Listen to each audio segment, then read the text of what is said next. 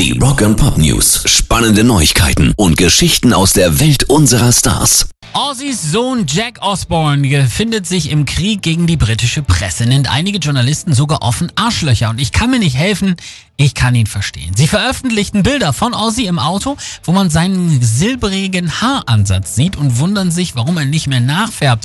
Man kann ihn kaum wiedererkennen und der Grundtenor war, warum lässt er sich eigentlich so gehen? Und Jack schreibt jetzt stinksauer zurück, liebe Bullshit Boulevard Journalisten, falls ihr es nicht bemerkt habt, es ist für Menschen mit Parkinson nicht wirklich empfehlenswert, sich während einer verdammten globalen Pandemie die Haare färben zu lassen nachvollziehbar. Und bitte, liebe Kollegen der schreibenden Zunft, nachdenken, menschlich bleiben und dann schreiben.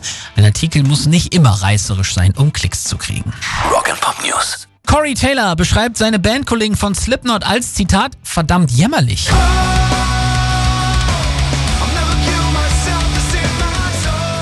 Sein Soloalbum habe so viel Spaß gemacht, weil er ihn seit dem letzten Slipknot-Album nicht mehr hatte und so will er auch weiterhin Mucke machen. Es hat so viel Spaß gemacht, dass ich mich entschlossen habe, von fortan nur noch so Musik machen zu wollen. Ich will meine Zeit nicht mit Leuten verschwenden, die verdammt jämmerlich sind. Ich will Musik mit Leuten machen, die genauso begeistert sind wie ich, sagt er.